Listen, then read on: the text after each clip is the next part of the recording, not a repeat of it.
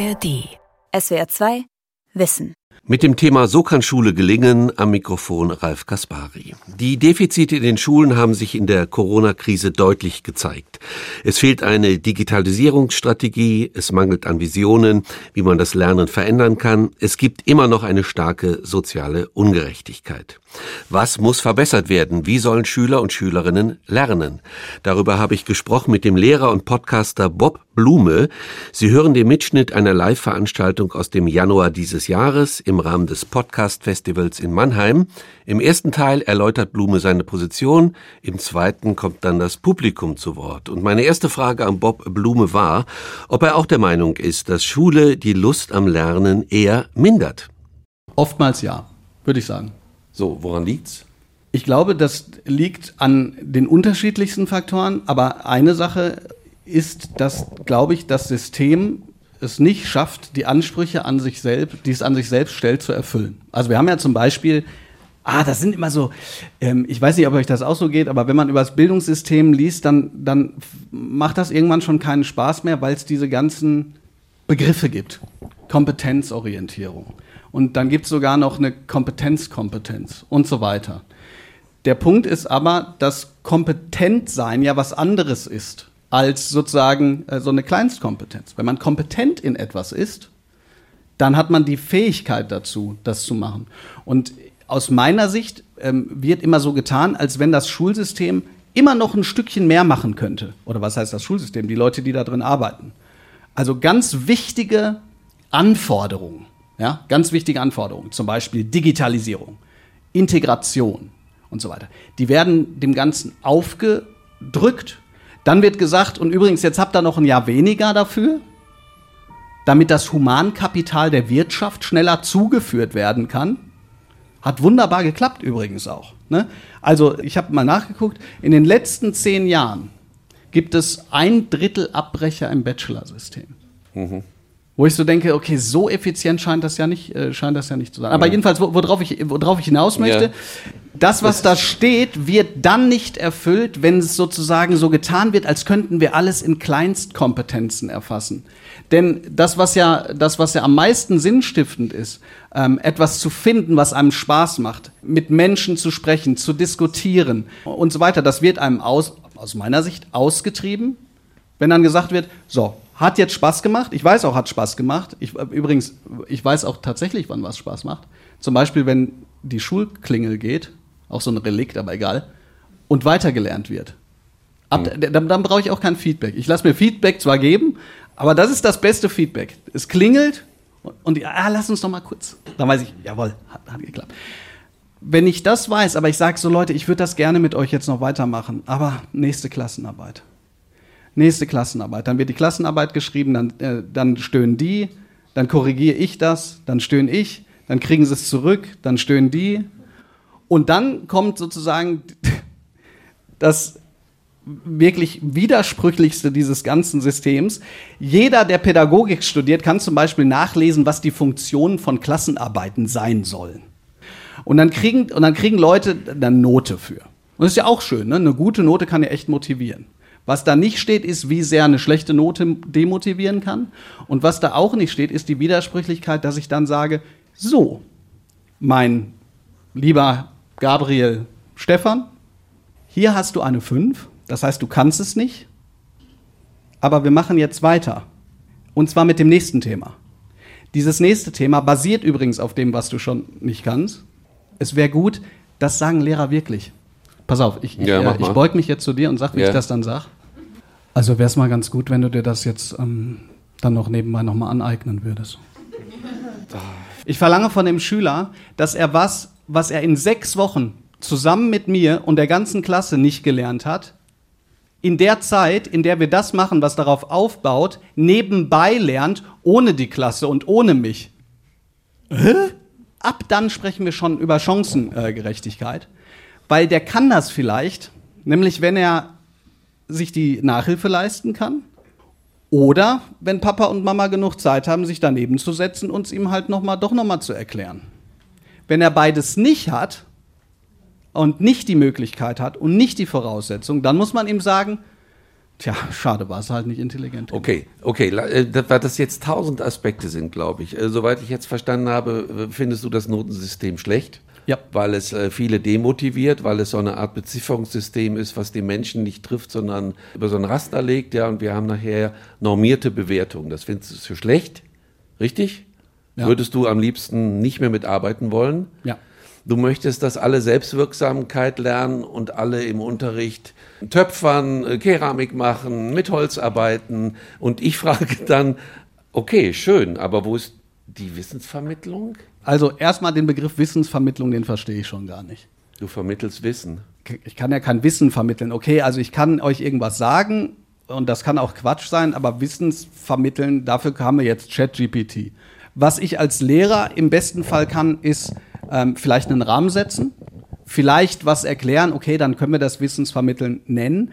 Aber was ich im besten Fall kann, ist Lernprozesse zu initiieren. Ich kann dafür sorgen, dass äh, jemand Lust, die Lust und die Möglichkeit hat, für sich selber diesen, und deshalb finde ich den Begriff, diesen Aneignungsprozess zu starten. Zu starten. Ja. Und das sollte im besten Fall nicht erst zu Hause passieren sondern in der Schule. Und dass das so ist, das wissen die Schüler übrigens auch. Wenn ich zum Beispiel sage, jetzt gerade gibt es FIFA 23. Das spiele ich auch und zwar so gut, dass ich es bis zur siebten Klasse schaffe ich es die, ja, bis zur sechsten Klasse schaffe ich es die Kinder zu schlagen. Ja. Allerdings, äh, die unterschätzen mich. Das heißt, äh, die sagen dann sowas wie, ja, ja, nehmen Sie mal was, ne, nehmen Sie mal was Sie wollen. Ich nehme halt irgendwie Buxtehude und, und das schaffe ich dann aber. Also mit, mit, mit Manchester gegen Buxtehude kann, kann ich einen Sechsklässler schlagen. Es ist so. Die meisten Schülerinnen und Für Schüler wissen also, wissen also äh, wie, wie, wie sozusagen FIFA 23 funktioniert. Und dann, dann mache ich das oft so, ich spreche halt eben auch über das Lernen und dann mache ich das manchmal so, dass ich sage, passt mal auf, Leute. Der Tim, der ist super gut. Tim, du weißt das, X ist ähm, Pass, äh, Kreis ist Schuss, ähm, Dreieck ist Pass in den Lauf, und äh, Viereck ist ähm, Flanke. Mhm. Ist richtig? Ja, ist mhm. richtig. Dann gehe ich zu jemand anders und sag, äh, ich weiß nicht, also es ist jetzt kein, soll jetzt kein Klischee sein, aber die Mädels äh, spielen FIFA eher seltener und sag so, Marie, hast du das verstanden? Ja, habe ich verstanden. Gut, glaubst du, dass du jetzt gegen Tim gewinnen könntest? Nee, ja, aber wieso nicht? Ich habe hab ja doch das Wissen vermittelt. Das ist Wissensvermittlung. Ich habe ihr gesagt, welcher Knopf gilt für was. Und dann kommt man dahin zu sagen, ja, okay, aber wenn ich das wirklich anwenden möchte, und das möchten die ja, dann muss ich ja was ganz anderes machen. Dann möchte ich das erstmal spielen. Heutzutage ist das so, wenn ich das dann spiele und dann komme ich nicht weiter, dann macht man als Schüler was? Guckt sich ein Tutorial an. Wenn man dann nicht weiterkommt, dann äh, äh, schreibe ich über WhatsApp. Sag mal, wie hast du das letzte Mal gemacht? Oder lad einen ein. Dann kommuniziert man darüber. Oder ich sage dem Freund, ey, ich finde gar kein gutes Tutorial. Und dann sagt der, dann guck doch mal den TikTok, ach, den kannte ich doch gar nicht. Das sind alles Lernprozesse. Und das sind aber Lernprozesse sozusagen, die in der Schule oftmals ausgeschlossen werden oder sogar sanktioniert werden, wenn genau das passiert. Und ich sage, wir müssen sozusagen das Lernen in den Mittelpunkt stellen. Also mit anderen Worten, äh, wenn wir jetzt bei diesem FIFA-Beispiel äh, zeigen, keine Arbeitsblätter austeilen und sagen, äh, hier X ist passen, sondern das Spiel spielen. Ich glaube aber, dass anstatt ein Fünfklässler damit zu behelligen oder ein Sechsklässler, ähm, es gibt in, in Baden-Württemberg zum Beispiel gibt es jetzt einen neuen ähm, grammatikalischen Referenzrahmen. Sollte es doch eher unsere Zielsetzung zu sein, dass jemand schreiben, lesen und rechnen kann. Und zwar so gut, dass er eben diese Kulturzugangstechniken hat und wenn er dann in der neunten Klasse das Gefühl hat, boah, eine grammatikalische Bestimmungsanalyse finde ich mega auf, geil, auf. dann kann er sich nee, das immer noch auswählen. Eine Sekunde, pass auf. Ich sage, wir haben als Menschheit Kulturtechniken entwickelt, er, erfunden, rechnen, schreiben, lesen, die wahnsinnig komplex sind. Und um die sich reinzuziehen, braucht man mindestens vier Grundschuljahre, mindestens, einigermaßen. Und ist das nicht schon mal ein, eine, ein, ein ganz wichtiger Baustein? Das muss man lernen, oder nicht? Genau. Aber äh, es gibt für mich nichts Schöneres, als Begriffe zu finden für, für Dinge. Ja, ähm, genau. genau. zu sein ja. und so weiter. Ja, natürlich. Ja. Aber nochmal, der Unterschied ist doch, dass wir doch zunächst einmal wollen, dass alle Menschen, und das, ist ein, das steht im Grundgesetz, dass alle Menschen Bildung erfahren, die kulturellen Zugang ermöglicht. Ja. Und da ist es mit Verlaub erstmal scheißegal, ob ich diese Bestimmungsunterscheidung machen kann, sondern es ist wichtig, dass ich mich so artikulieren kann, dass ich äh, mich in einer Stadt zurechtfinde, dass ich eine Freundschaft knüpfen kann, dass ich einen Busfahrplan lesen kann und so weiter. Und wir tun aber so, als wenn sozusagen dieser festgeschriebene, es gibt Kompetenzorientierung seit 2004, es gibt einen neuen, ähm, einen neuen Kompetenzrahmen seit 2016. Und ja, es gibt Freiheiten, ja, es gibt Schulen, die das, die das erweitern. Aber wir tun so, als führt sozusagen kein Weg daran vorbei, diese, äh, diesen Kanon äh, zu bestimmen. Ja.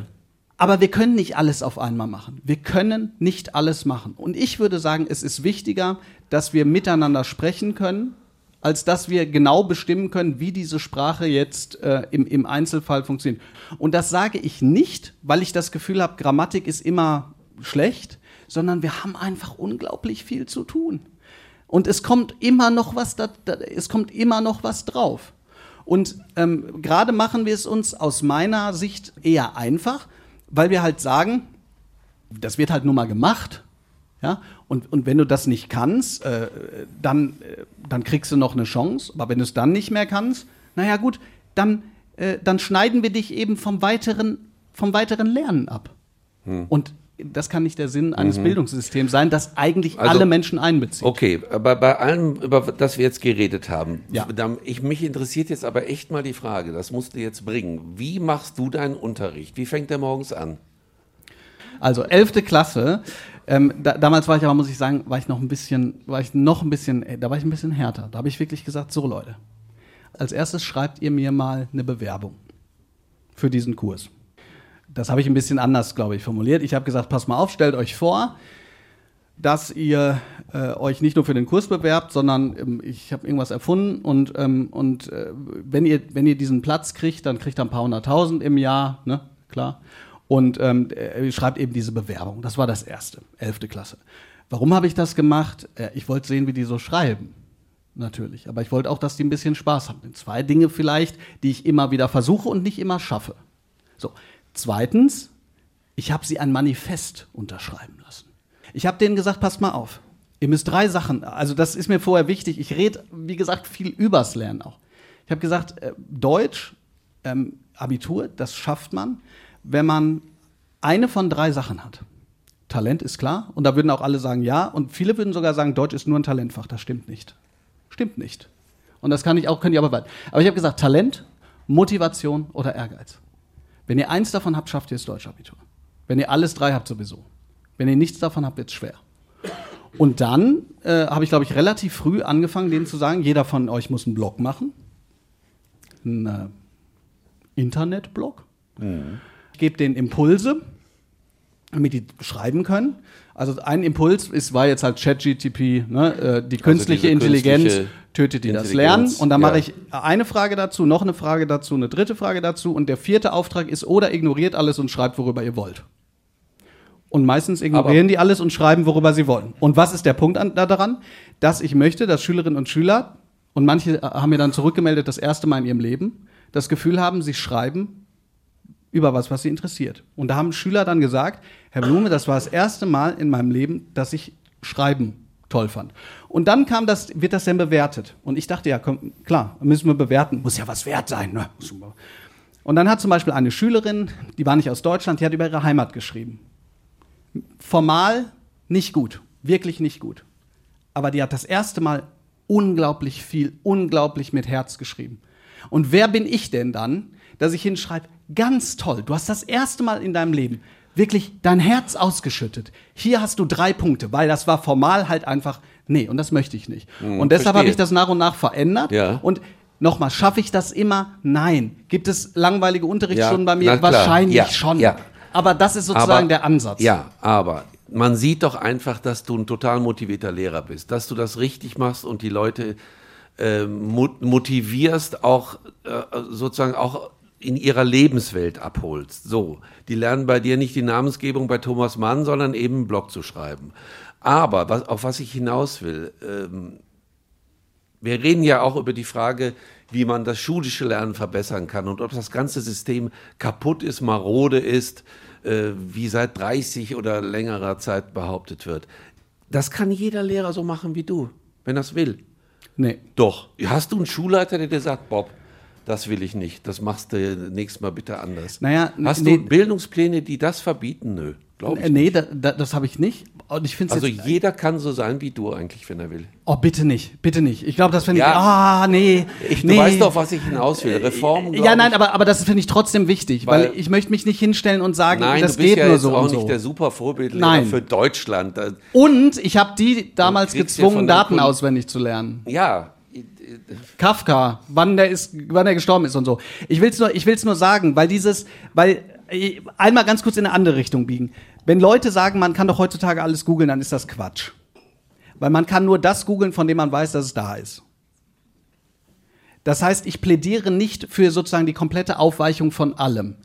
Wenn man das zusammenfassen ja du, wollen genau. würde, was ich möchte, dann würde ich sagen, mehr Tiefe, nicht mehr Breite. Was ich nur sagen möchte, ist, ähm, das Mehr- zu tun, Mehr Tiefe, nicht mehr. äh, Okay. mehr ist- Tiefe, ja, nicht mehr Breite. Genau. Wir ja. können nicht alles abdecken. Was wir aber können, aus meiner Sicht, ist etwas so gut verstehen, dass man danach weiß, ja, das will ich nie wieder machen. So tief verstehen, dass man sagt, ja, nee, das ist nicht meins. Aber nicht sozusagen bei allem, was man tut. Nicht, weil wenn man was nur oberflächlich versteht, dann ist ja klar, dass man es sowieso nicht mag. Also ich hatte wirklich Leute, die danach gesagt haben, also zum Beispiel Faust, dass sie gesagt haben, so Faust, was um die Faust jetzt? äh?" Und die danach gesagt haben, ey, ich habe mich da so eingegraben, das war ein Bildungserlebnis. Ja. Aber das ist jetzt echt auch gymnasial, die, die, die da Ja, ja, und da, da, da, da, da, da Gymnasium, ist natürlich und so weiter. Elitäres. Aber Klar. Warum macht das nicht jeder? Ja. Weil das, äh, Danke, weil das Selbstauflösung und Selbstaufopferung bedeutet. Wenn ich das, weil das bedeutet, also wenn mir jemand sagt, ja, vormittags Also- äh, recht und nachmittags frei, dann äh, ist das nicht nur nicht wahr, sondern es, man kommt damit innerhalb von ein, zwei, drei Jahren ans absolute Limit. Und zwar nicht nur mit dem, was ich dir gesagt habe, sondern wir, wir haben jetzt nur über so einen Ausschnitt geredet. Hast du dann Burnout oder was meinst du? Ja, dann hast du einen Burnout, ja klar. Und das ist ja auch nichts, was ich mir ausdenke.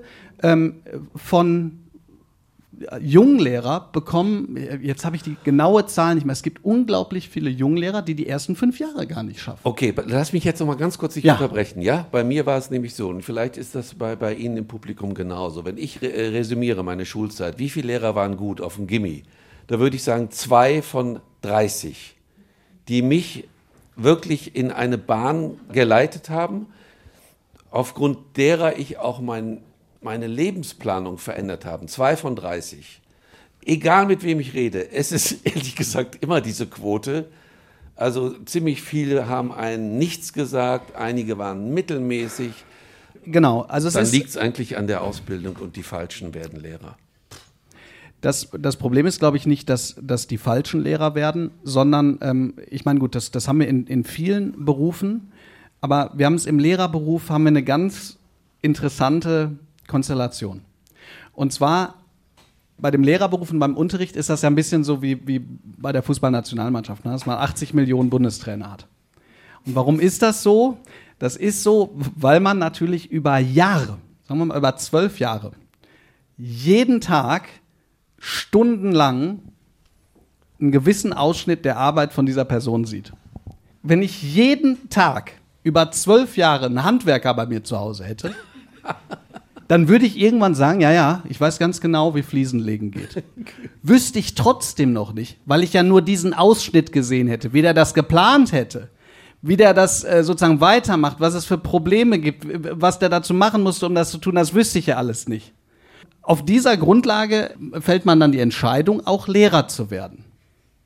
Erstmal. Das heißt nicht, dass nur die falschen Lehrer werden, sondern das heißt, dass man mit dieser Vorstellung Lehrer wird. Als ich äh, Lehrer geworden bin, ich bin ja ähm, mittlerweile auch schon, boah, Gott, wann war Schon das kurz denn? vor der Rente. Ja, eigentlich schon im, im Prinzip, ja. Ja. Wann war das? Ich glaube, also ich habe angefangen 2004 zu studieren. Und da war das dann das, ich glaube, das erste Mal, dass es überhaupt so ein Praktikum gab.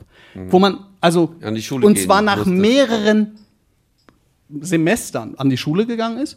Bei mir war das zum Beispiel so, ich bin, ich bin in die Schule gegangen, in diese Schule reingegangen, wollte ins Lehrerzimmer und durfte nicht rein. Dann habe ich versucht, die Tür aufzumachen. Dann wusste ich, das ist der, das ist der äh, Rektor. Und der, der fing an, dagegen zu drücken. Ich dachte, das kann doch nicht sein. Was macht er denn, ne? Und der drückte und drückte und irgendwann sage ich, bitte, bitte lassen Sie mich rein.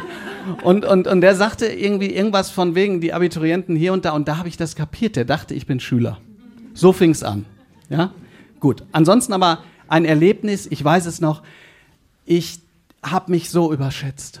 Ich dachte in diesen drei Wochen, ja, ey, das ist ja locker, Ding. Und dann, ey, ich erkläre dir ein bisschen was, ist doch super. Warum? Weil ich natürlich auch nochmal in diesem Glauben war, ich sehe jetzt das, was Lehrer machen.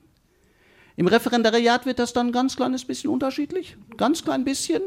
Weil man erstens, während man das, das lernt, was man lernen soll, kann ich gerne drüber sprechen, aber während man das lernt, was man lernen soll, so tun muss, als wenn man kann, was man lernen soll. Während man so tut, als wäre es nicht stressig, so zu tun, das zu tun, was man noch nicht kann, aber lernen soll. Also relativ einfach. Nein, aber mit anderen Worten, plötzlich merkt man, oh Gott, Elterngespräch.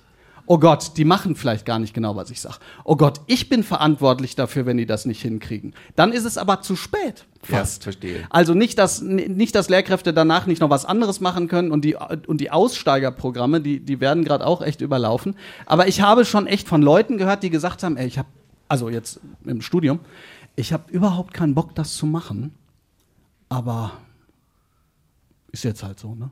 Zieh ich's durch. Und die Leute, das hat ein, ein Kollege von mir ähm, sozusagen ausgerechnet, ein, ein ganz alter, also nicht ganz alt, aber jedenfalls als er pensioniert wurde, hat er eine Rede gehalten. Der hat gesagt, diese Rede wird lang, aber da müssen Sie jetzt alle durch. Und dann hat er gesagt, dass er, glaube ich, ungefähr die Hälfte des Freiburger Stadions an Menschen unterrichtet hat. Tausende. Und wenn jemand schon von Anfang an weiß, der möchte das eigentlich nicht, das ist natürlich wirklich bitter. Und jetzt kommt das Problem. Das Problem ist, dass die Frage danach, ob man ein guter Lehrer ist, in dem Sinne, als dass man die Schülerinnen und Schüler wahrnimmt. Dass man weiß, wer bist du, was machst du, wo möchtest du hin, was, was bist du für eine Person, Rückmeldungen gibt und so weiter und so fort. Das spielt überhaupt keine Rolle.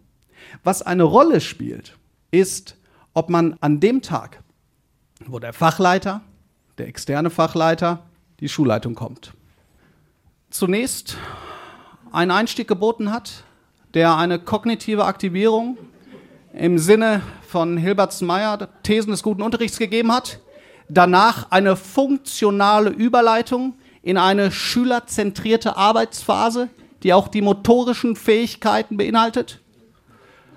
Nee, also Herr Blume, ähm, das war gut. Ich meine, ich meine, äh, ich meine klar, in, in, in Minute 17,5 hatten Sie, ähm, hatten Sie äh, kurz Ihre Hand in der Hosentasche. Sie glauben mir nicht oder ihr glaubt mir nicht. Ich kann euch, ich jetzt, darf ich mal ganz kurz nochmal? Was heißt ganz Eine kurz? Geschichte erzählen? Ja, ganz kurz heißt so was dreieinhalb heißt, Minuten. Was heißt bei dir ganz kurz? Dreieinhalb Minuten. Zwei. Okay. Dann hatte ich einen Besuch in Geschichte. Besuche sind nicht ganz so schlimm wie Lehrproben, aber so wichtig, dass ich jemanden kannte, der für so einen Besuch eine anderthalb Meter große Guillotine gebaut hatte, über das ganze Wochenende, ich erzähle keinen Scheiß, da einen Apfel drunter gelegt hat, die Guillotine in diese, das Klassenzimmer geschleppt hatte, den Apfel geköpft hatte und das war dann der kognitiv aktivierende Einstieg. Und alle dachten, du Pisser, jetzt muss ich auch hier irgendwas basteln, weil natürlich der Fachleiter denkt, so sieht guter Unterricht aus. Und ich bin nicht stolz drauf. Aber ich habe zusammen mit meiner damaligen Freundin das ganze Wochenende die mexikanische Stadt Tenochtitlan gebastelt. So, Deshalb Den hat die dich danach verlassen. so. N- Schlimmer, die ist jetzt meine Frau. So. Und wir sind uns dann näher gekommen. Nein. So. Und dann stand ich da und denke, jetzt habe ich diese Tenochtitlan und so. Und, und der Fachleiter sitzt hinten und die Schülerinnen sagen tolle Sachen. Und ich habe meine Merkel-Raute und sag, mhm. Aha. Und der sagt zu mir hinterher, ey, Herr Und das sagt mir hinterher Blume, ja klar, also äh, war okay und so, ich weiß ja, Sie können das eigentlich, aber was war eigentlich mit Ihnen heute los? Was war mit Ihnen los? Und das ist etwas, das kann man kaum jemandem beschreiben, der nicht in der Situation drin war, weil man im Prinzip, du läufst ja rein und du weißt ganz viele Sachen. Ich muss aktivierende Fragen stellen, ich muss aufpassen, dass die nicht miteinander reden. Wo ist eigentlich mein Arbeitsblatt? Ja. Ich will damit sagen, es gibt so unglaublich viele Sachen, auf die man in dieser einen Situation achten will. Und dann schreiben mir Leute über Instagram, Leute, äh, mein Kollegium hat gesagt, ich bin eine tolle Lehrerin. Meine Schüler haben mir Feedback geschrieben, die haben gesagt, bitte, bitte bleiben Sie hier. Ich muss abbrechen, weil der Besuch hat nicht so gut geklappt. Okay. Schade. Gut. Super unterhaltsame Darstellung. Ja, danke. Sehr gut gemacht. Du musst mir jetzt helfen beim Abschluss, weil ich, ich weiß gar nicht, wie ich die Kurve kriegen soll. Doch, ich kann dir Folgendes sagen, Bob. Wir berichten oder ich berichte oder guck mir dieses Feld der Bildung seit 25 Jahren an. Seit 25 Jahren werden dieselben Probleme gewälzt Seit 25 Jahren gibt es den Vorschlag, schafft die Noten ab, sortiert die Kinder nicht nach der Grundschule sofort, macht mehr prozessorientiertes Lernen, individuelles Lernen, geht auf die einzelnen Schwächen ein. Kannst du dir vorstellen, dass bei mir als Journalist irgendwie hängen bleibt, boah, was sind das alles für Luschen, da passiert nichts. Ja, also ich nicke. Wir wollen zwar bestimmte Sachen oder wir sagen, dass wir die wollen, aber wir wollen die Konsequenzen nicht. Wir sagen, ja, ja, schon, jeder sollte, jeder sollte äh, dieselbe Chance haben. Ja, ja, das, das ist so. Aber sobald wir jemanden in der Klasse haben, der vielleicht nicht die Bedingungen hat, äh, ist der Unterricht auch schwierig. Wir sagen, ja, ja, wir müssen schon mit Technik arbeiten. Aber sobald sozusagen was technisch nicht sofort funktioniert, sagen wir, aber so kann ich nicht unterrichten. Wenn man sowas ernst nehmen würde, dann, dann betrifft, das, betrifft das die Lehrkräfte. Das ist Wahnsinn. Mich hat eine. Darf ich? Zwei Minuten. Auf Instagram hat mir jemand geschrieben, die hat mich wirklich genervt. Und aber sie hatte recht, die hat mich aber wirklich genervt. Die hat gesagt, ey, wenn du das immer so sagst, dann schreib doch deine Klassenarbeiten nicht mehr. Und da habe ich gesagt, ja. Und dann, äh, dann sind die Kollegen sauer. Und dann so, ja, und dann? Das habe ich letztens gelesen, aber eher so als kleine Utopie. Eine Ministerin sagt, ich bin jetzt mutig. Ich lasse 100 Schulen machen, was sie wollen, für drei Jahre. Geil.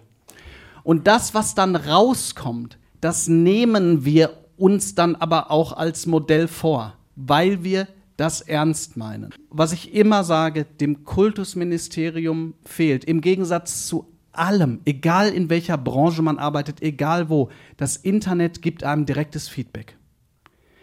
Und zwar, das funktioniert, das funktioniert nicht. Dem Kultusministerium fehlt aus meiner Sicht der Backchannel, der Rückkanal. Hm. Dass wir sagen können, kommt hier hin, hm. schaut euch das yeah. an. Und zwar nicht nur hier Gymnasium, sondern gerade Grundschule auch, äh, Problembezirke, äh, Brennpunktschulen und so weiter. Guckt euch das an. Und wenn ihr nach drei Wochen immer noch der Auffassung seid, dass alles, was ihr euch da überlegt habt, umsetzbar ist, okay. Aber wenn ihr danach nicht der Überzeugung seid, dann überlegt ihr euch, wie wir das so klären können, dass wir das auch in unserer Praxis umsetzen können. Vielen Dank. Es war wirklich hochinteressant, es war unterhaltsam. Ich, ich wünsche dir wirklich, weil du bist, ich glaube, du bist ein super Lehrer und ich bewundere das. Ich wünsche dir wirklich in den nächsten, das darf ich doch noch mal sagen. Danke, danke. Kein Burnout. Mach so weiter. Vielen Dank. Sehr gerne.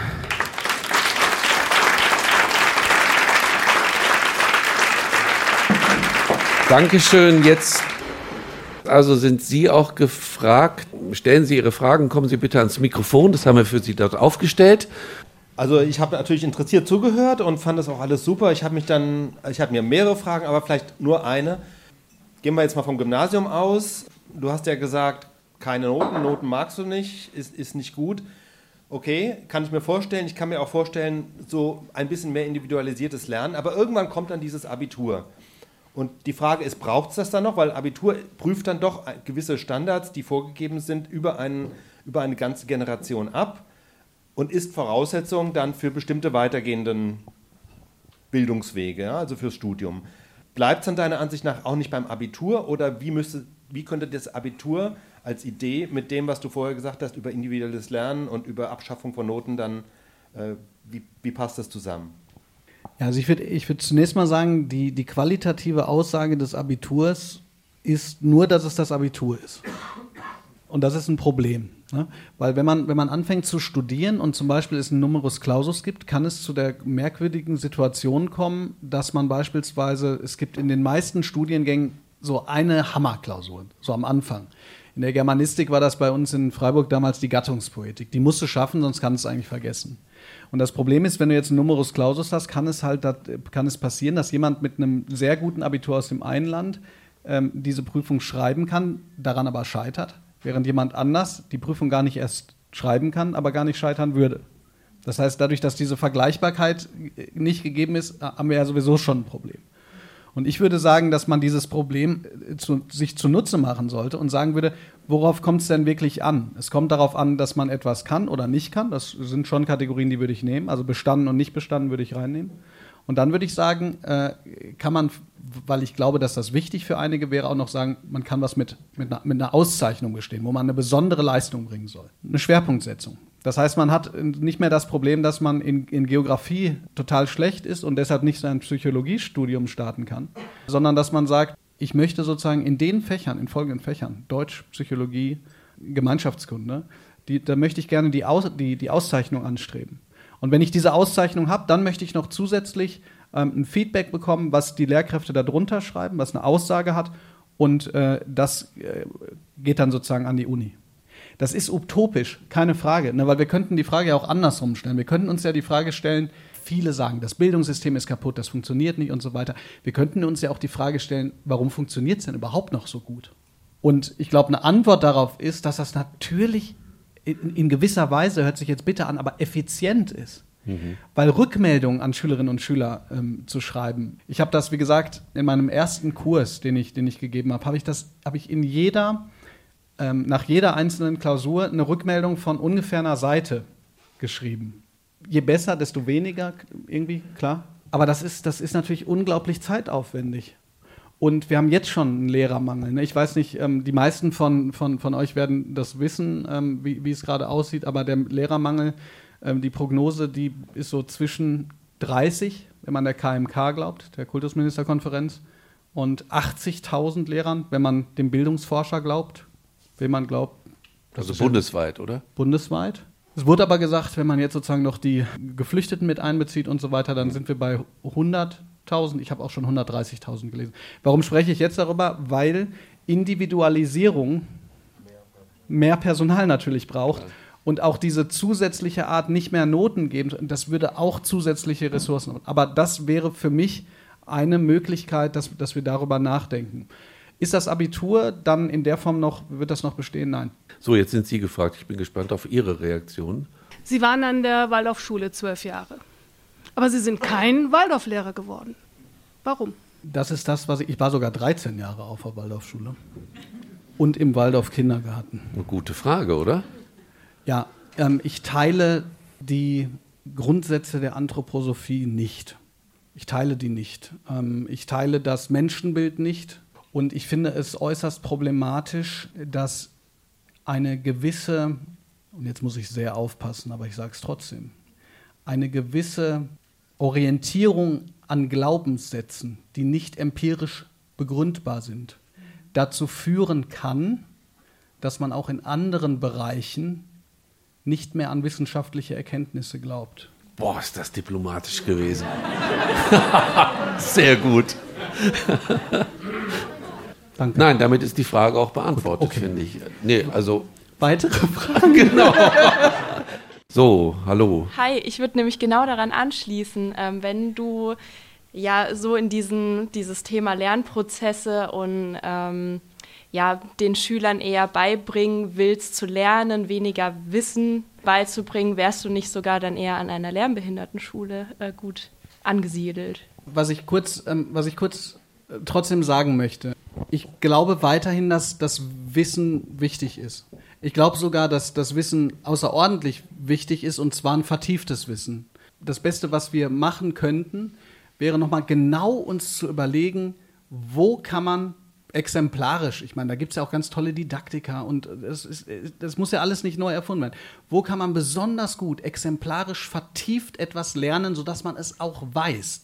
So, das, das möchte ich gar nicht, ähm, das, das möchte ich sozusagen nicht abschaffen. Ich will kein Wissen abschaffen und sagen so, oh, jetzt macht halt jeder einfach, jeder macht einfach irgendwie was, was er oder sie will. Ähm, an anderer Stelle habe ich sogar gesagt, Bildung bedeutet eben auch, das kennenzulernen, wogegen man sich entscheiden kann. Die bittere Wahrheit ist, als ich angefangen habe zu studieren, wollte ich einfach nur studieren. Ich hatte wahnsinnig Bock darauf zu lernen. Ähm, Englisch, Deutsch, Geschichte, ähm, ich habe mich auch nie gelangweilt. Ich war, mal, ich war mal ein halbes Jahr in einem Seminar nur über Nominalphrasen. Ey, das hat mir so Spaß gemacht. Ich kann mich nicht so. Auf Magister. Das hieß damals, man wird Taxifahrer. Und, ähm, und nach vier oder fünf Semestern ist mir überhaupt erst der Gedanke gekommen, Mensch, äh, damals, ich habe Jugendgruppen geleitet, das hat mir doch auch Spaß gemacht. Kann ich das nicht verbinden? Aber da war ich ein wirklicher Spätzünder. Also mit anderen Worten, die Idee, dass es überhaupt andere Formen ähm, von, von, von Lerninstitutionen gibt und so, der kam mir ehrlich gesagt sehr spät. An eine Lernbehindertenschule würde ich sehr, sehr gerne mal gehen. Ähm, ich würde ehrlich gesagt auch gerne nochmal, müsste man fast sagen, an eine, an eine Hauptschule äh, gehen und, und einfach hospitieren und über die, also Mäuschen spielen. Ähm, was ich aber gemacht habe, war ja tatsächlich drei Jahre Realschule, in der Realschule zu unterrichten und dort auch Werkrealschüler äh, zu unterrichten. Und das hat ehrlich gesagt meine Perspektive auch nochmal total erweitert, weil ich da sozusagen alles, was ich gedacht hätte, von unterrichten zu können, nochmal auf den Kopf gestellt habe. Genau. Aber nochmal, die bittere Wahrheit ist, ich hatte nie, also wenn, wenn ich so höre, äh, dass, dass Leute auch sagen, so ja, jetzt mache ich erst das und erst das, erst das. Ich wollte einfach erstmal studieren. Und ehrlich gesagt, ich bin auch noch äh, auf Bologna, gegen Bologna auf die Straße gegangen. Wir haben noch das Rektorat besetzt, also ich natürlich nicht. Aber, wer, also, aber Menschen haben das Rektorat besetzt, weil, weil ich es zumindest in dem, in dem weiteren Verlauf des Studiums immer wichtig fand, auch etwas tun zu dürfen, was man vielleicht nicht sofort braucht, sondern einfach nur sich da so rein zu vertiefen und, und, und den Gedanken daran zu haben, ähm, ich entwickle meine eigene Fragestellung und so weiter. Und ich glaube, da ist Bologna ähm, nicht das Richtige. Mhm. Genau, aber so. Ja, aber sehr interessant. So, die nächste Frage. Ich arbeite selbst an der TU Darmstadt in dem Bereich. Mein Chef, Professor in dem gleichen Bereich, rezipiert sie alle. Hilbert Meyer arbeitet mit den Kulistenministerien zusammen und, und, und. Ne? Er selbst unter vier Augen, ich lasse mal den Namen weg, sagt, alle raus, inklusive sich selbst. Alle, die in dem System sind, so, das System wiederholt sich selbst und ich habe jetzt mal eine steile These in dem System wird nur jemand erfolgreich, der in dem System erfolgreich ist. Also so nach dem Motto, wenn er nachher da steht an der Position, entscheiden kann, sagt er, mir hat es ja auch nicht geschadet. Ne? Kennen wir diese ganzen Sachen. Also erstmal die erste Frage, stimmen wir dazu? Ist das ein äh, Punkt, den, den du halt äh, zustimmen würdest? Und zweite, wenn wir alle wegkehren könnten und einmal neu besetzen könnten, mal traumhaft gedacht, wer könnte da drin setzen, außer Bob Blume, sag ich mal so. Super Frage. Ich habe mit, mit, mit, weil mich das auch so interessiert, mit verschiedenen Leuten zum Beispiel gesprochen, die in so Bildungsplankommissionen drin saßen. Und ähm, habe die gefragt, ähm, wie, wie, ist das dann, wie ist das eigentlich passiert? Da werden, dass wir uns nicht falsch verstehen, da werden unglaublich intelligente Menschen befragt. Da sitzen top, super Leute. Und die streiten dann aber ungefähr ein Jahr, bis so ein Bildungsplan kommt. Das wird aber natürlich nicht abgeglichen mit, mit der Realität und so weiter und so fort. Aber warum sage ich das alles? Weil ich glaube, dass genau das das Problem ist. Jeder weiß, wie es gerade aussieht. Das ist eine Überlastung. Da wäre doch der erste Schritt zu sagen, was kann weg, weil wir wissen, es gibt wichtigere Sachen. Das gilt übrigens für jeden Einzelnen. Das gilt dafür, dass ich sage, weniger Grammatik. Das wird für jedes einzelne Fach. Äh, ich habe mit einem mit einem Mathe-Professor gesprochen, der hat gesagt, und jetzt kann ich nur, ich kann nur referieren, liebe Mathelehrerinnen und Mathelehrer, äh, ihr, ihr müsst es denken. Der hat gesagt, in Mathe werden Dinge unterrichtet, die nicht nur sozusagen nicht wichtig sind, wenn man danach kein Mathe mehr macht, sondern da stehen Dinge drin, die sogar dann nicht wichtig sind, wenn man danach Mathe studiert. Und das kann ja nicht sein. Also da spreche ich aber, da spreche ich jetzt gerade von Inhalten und nicht von Personen. Warum fange ich damit an? Weil wir uns ja vorstellen müssen, dass sich das irgendjemand auch gedacht hat und lange dafür gekämpft hat, dass das da steht und, und das durchbringen musste. Lange Rede, kurzer Sinn. Kahlschlag weiß ich nicht, Aber ja, ich glaube, dass es ein Problem ist, dass man in dem System sozusagen mit systemischen Mitteln erfolgreich wird. Ich würde, weißt du, vielleicht ist das wenig revolutionär, aber dass ich halt sage, Leute, geht halt an die Basis und nehmt die Leute mit in die Entscheidungsprozesse. Ich habe das mal versucht, ich habe mal einfach eine Petition ans Kultusministerium geschrieben und gesagt, hey, ähm, ladet doch mal die äh, Lehrer mit ein und die haben mir geantwortet und haben das aber explizit Erstaunlich. gesagt. Erstaunlich, ja, fand ich auch. Aber die haben das explizit gesagt, dass Lehrpersonen nicht in Entscheidungsprozesse eingebunden werden. Wer könnte da sitzen? Die Frage kann ich, dir, kann ich dir wirklich nicht beantworten. Ich glaube aber, dass der Punkt, den du gerade gemacht hast, schon unglaublich wichtig ist, nämlich, dass man die Leute da reinsetzt, die es auch betrifft. Also das heißt Lehrperson, hm. das heißt aber vor allen Dingen auch Schülerinnen und Schüler mhm. und das heißt auch Eltern. Okay, die nächste Frage bitte. Man kann ja nicht alles komplett ändern, aber wo ich glaube, sehe, was wirklich angepackt werden muss, ist das Ref. Also ich habe leider noch nie gehört, Referendariat, ja, ich habe glaube noch nie gehört, dass jemand gesagt hat, ach, das waren zwei schöne Jahre, in denen ich richtig viel gelernt habe. Also das äh, ist einfach, ja, hört, kriegt man ja mit.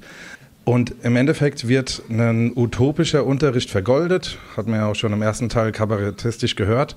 Und äh, ich denke, dass ein Ref eigentlich ein an der Hand nehmen müsste und sagen, hier, guck mal, da hast du tausend Werkzeuge, wie du ganz schnell einen Unterricht auch vorbereiten kannst. In einer Stunde, zack, zack, zack, das üben wir mal. Hier hast du ein Thema und du kriegst mal eine Stunde einen Unterricht vorbereitet. Und nicht diese eine Woche Zeit und dann alles, ach, also ich brauche da gar nicht tiefer drauf eingehen. Aber, und da könnte man ja auch was ändern, um politisch so riesen Schrauben zu drehen.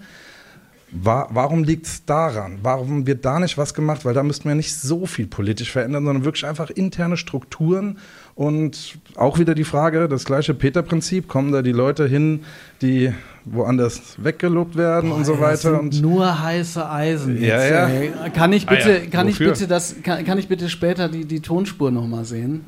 nochmal hören meinst du? Hören, ja, hören. ja. Also Gerne. was muss am Ref passieren? Zwei Dinge. Erstens, ich glaube, es wird, es ist einfach hochgradig schwierig, jemanden zu beurteilen, ohne so zu tun, als hätte man objektive Beurteilungskriterien. Das ist einfach wahnsinnig schwierig.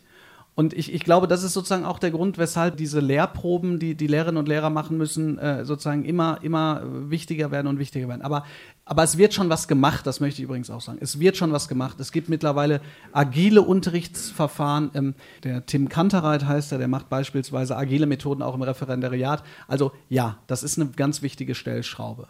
Gleichzeitig ähm, bin ich aber oder werde ich nach und nach weniger utopisch. Ich glaube, ich, ich habe letztens in einem anderen Podcast, meinem kleinen Hauptpodcast, da geht es sozusagen sehr in die Tiefe mit, mit dem ehemaligen ähm, Staatssekretär der Berliner Senatsverwaltung, Marc Rackles, geredet.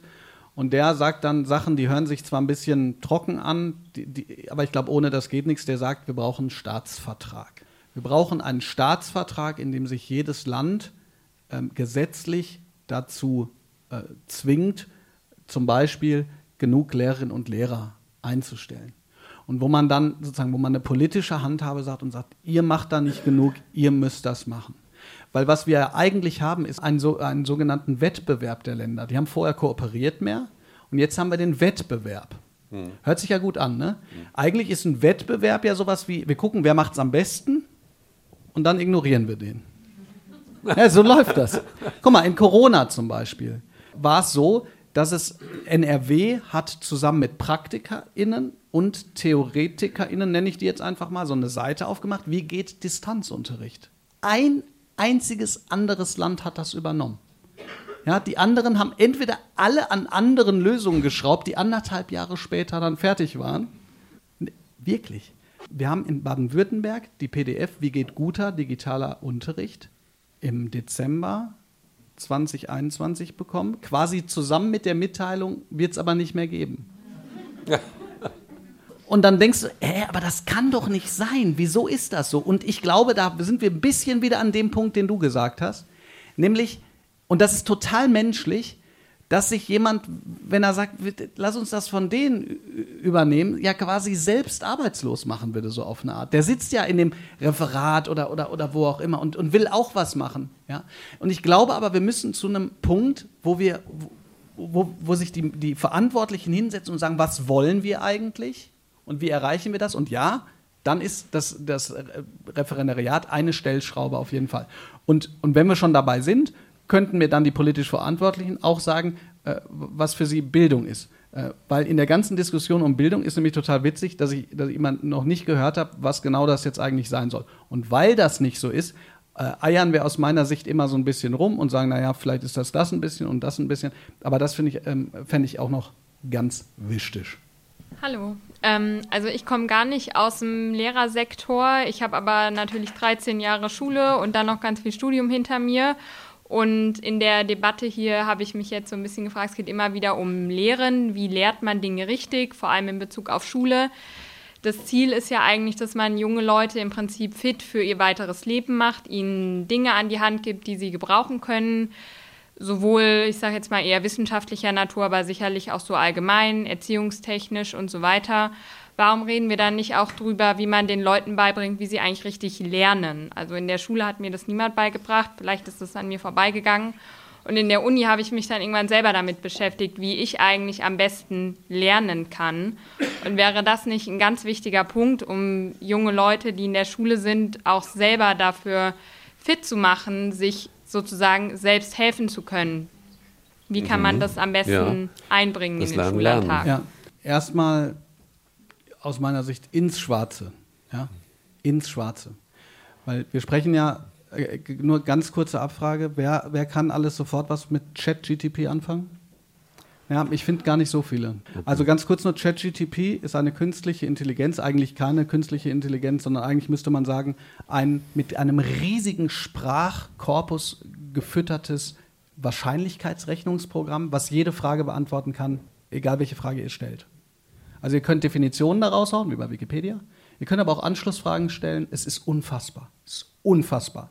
Ist gerade auch ein, auf jedem Kanal, googelt, googelt mal nach. Das Problem daran ist natürlich, dass das sozusagen ein bisschen zum Bescheißen einlädt. Zumindest dann, wenn es nur um Output geht. Wenn es in der Schule um Wissensvermittlung geht, das ist gerade ganz am Anfang gesagt, wenn es also nur darum geht, dass ich mich hinstelle und sage, übrigens, das ist so, und äh, jetzt probiert mal kurz aus und zu Hause müsst ihr eigentlich dann dieses Lernen erst, erst machen. Also es wird alles ausgelagert dann kann das jetzt schon und bald viel mehr die künstliche Intelligenz. Was die künstliche Intelligenz nicht kann, ist das Lernen abnehmen, den Aneignungsprozess. Egal, ob er jetzt einzeln ist, also im Sinne von, wie lerne ich eigentlich gut? Und auch das ist empirisch belegt. Habe ich, ich glaube, gestern erst auch noch was angeschaut. Zum Beispiel ist ganz klar, eigene Strukturierung sorgt dafür, dass, dass, dass man besser lernt. Was für eine Art ist dann wieder unterschiedlich, also ob man das lieber mit einer Mindmap macht und so weiter und so fort. Ja.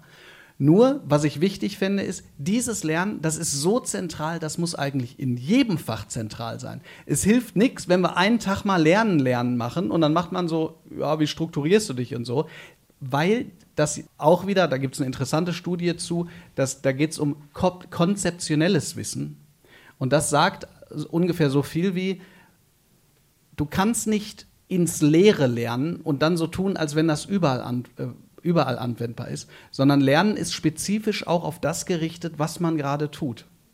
Ja? Also das, was du gesagt hast als Frage, ja, das muss in die Schule. Aber das bedeutet gleichzeitig auch wieder, dass anderes weg muss.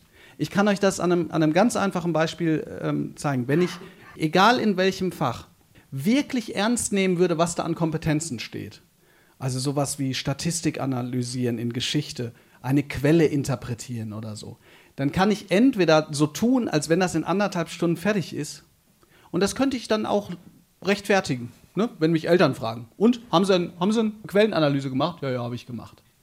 Aber ich wüsste, dass wenn die das können sollen, dann brauche ich einen Monat. Aber nach dem Monat ist halt die eine Klasse sozusagen im Kaiserreich und, und die andere Klasse noch bei der industriellen Revolution. Also was mache ich? Ich verabschiede mich von diesem Lernen, Lernen und sage, damit wir es gemacht haben hier, damit wir es gemacht haben. Und ich glaube, davon müssen wir weg. Und ja, aus meiner Sicht gerade ins Schwarze, wir müssen dieses Lernen, wir müssen dieses Lernen ins Zentrum stellen, weil wenn wir das nicht tun und weiterhin nur auf den Output gucken, dann wird es redundant, weil das, das kann die künstliche Intelligenz irgendwann besser mhm. als wir. Okay, danke. Noch eine Frage? Hi zusammen. Hallo. Und zwar wäre meine Frage tatsächlich, wir haben jetzt vor der Pause gehört, dass wir aktuell einen Lehrermangel haben. Und der scheint ja auch immer weiter zu steigen, sprich wir haben immer größer werdenden Lehrermangel. Jetzt vielleicht etwas kritischer gefragt, nimmt hierdurch die äh, Qualität der schulischen Ausbildung ab und ist nicht allein von der Wissensvermittlung, sondern insbesondere auf die Förderung und Motivation der Schüler. Wir, werden Schüler in der Zukunft noch demotivierter sein aufgrund der hohen Frustration der Lehrer Steht zu befürchten, würde ja, ich sagen, also aus ich der kann, Logik ich kann der mal Sache. so, so ein ganz kleines bisschen aus dem Nähkästchen. Das Problem ist in der jetzigen Situation, ähm, das habe ich vor allen Dingen im Dezember zu hören bekommen, dass ähm, die, dieser Mangel, der, der, immer so als, als abstrakter Begriff rum, rumschwirrt, und das, das haben wir auch in anderen Bereichen. Ne? Also machen wir uns nichts vor, wir haben grundsätzlichen Fachkräftemangel. Ähm, aber dass der eben dazu führt, dass diejenigen, die da sind, und manchmal dann auch diejenigen, die sowieso schon engagiert sind, noch mehr kriegen noch mehr machen. Und das wiederum führt halt auch wieder zu Überlastung. Das ist sozusagen der zentrale Punkt, warum ich immer sage, wir können uns die Leute nicht herwünschen. Wir haben, wen wir haben. Liebe Politik, sagt uns, was wir weglassen können, damit wir das noch wuppen können. Weil wenn nicht, dann sind die Ersten, die gehen die Engagierten. Das kriegt man auch mit, die, die verwirklichen sich dann woanders. Die, die gehen dann. Ja? Und die anderen sagen irgendwann eben, ich, ich kann das nicht mehr. Oder, was auch eine Möglichkeit ist, innere Immigration. Jeder, der mir sagt, Bob, hier, Engagement schön und gut, aber ich reibe mich nicht auf. Dem kann ich das doch nicht vorwerfen. Antwort auf die Frage ist ja. Und nochmal, die Konsequenz kann aus meiner Sicht nur sein, wo können wir unterstützen? Und unterstützen heißt nicht nur, aber auch, wo kann mal was weg? Oder wo kann was hin? Damit die Lehr in NRW, das finde ich total süß, rate mal, wie viel Entlastungsstunden es in NRW für den Digitalisierungsbeauftragten gibt. Also der im besten Fall 150 iPads administriert, die ganzen Computerräume, das Ganze festlegt, die Software drauf spielt, die Accounts anlegt und so weiter. Wie viele Stunden in der ich Woche? Ich habe keinen blassen Schimmer da. Eine. Schulen sind mittelgroße Unternehmen ja, mit, mit 100 Mitarbeitern, 800 Schülern. Einem Unternehmen so einer Größe hat eine IT-Abteilung. Und die Lehrerinnen und Lehrer, die, die, müssen, die machen ja auch noch Bürokrat, Bürokratie und so weiter und so fort. Ja? Also aus meiner Sicht ist es so, die Zeit, in der Schulen die Orte sind, wo Schülerinnen und Schüler, Lehrerinnen und Lehrer, Hausmeister, Sekretär sind, die sind vorbei.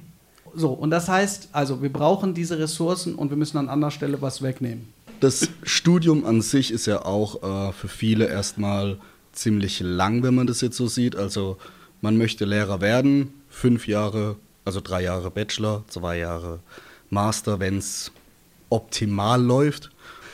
Ähm, Referendariat macht insgesamt mal, je nachdem, sieben bis acht Jahre. Wie wäre es mit einem dualen Studium, das man verkürzt? Also ich sage dir wohl oder übel ja. Also ich glaube, dass das schon genial wäre, erstens, wenn man sozusagen die, die Student, äh, Studentinnen und Studenten schon relativ früh an die Schulen holt. Erstmal. Ne, dass sie schon mal gucken können, wie funktioniert das und so weiter, das finde ich, find ich total zentral. Das Problem, was ich ein ganz kleines bisschen manchmal habe, wenn es so äh, darum geht, weniger Wissen im, im Studium und so, ist, dass ich zumindest aus meiner Erfahrung, aber das ist auch unterschiedlich, aber aus meiner Erfahrung in der Oberstufe, möchte ich aus einem Schatz schöpfen können. Ich möchte Schülerinnen und Schülern sagen, äh, guck mal, das, das zeigt jetzt schon hierhin, das zeigt dahin. Ich möchte nicht nur, also machen wir uns nichts vor, als ich in der Realschule angefangen habe, ähm, da diese drei Jahre, ich hatte 27 Stunden, ich war, ich musste Geografie, also ich und Geografie unterrichten. Meine Geografienote in meinem Abitur, die kann ich euch gar nicht mitteilen. Die war so schlecht, dass es gerade noch gereicht hat, dass ich nicht dadurch mein ganzes Abitur versemmelt habe. Du hast recht. Aber irgendwie, das hat ja heute oft eine Rolle gespielt. Wir, werden das nicht ändern können, wenn jeder trotzdem das beibehalten möchte, wo er sozusagen rückwirkend das Gefühl hatte, boah, das, boah, das war super. Dann müsste man das halt anders machen. Dann müsste man vielleicht sagen, okay, wir machen es dual. Ja? Aber jede Lehrkraft im Bereich, in, in solchen Bereichen kriegt äh, mal eine Woche Fortbildung. Aber du hast recht. Vielen Dank. Sehr gerne.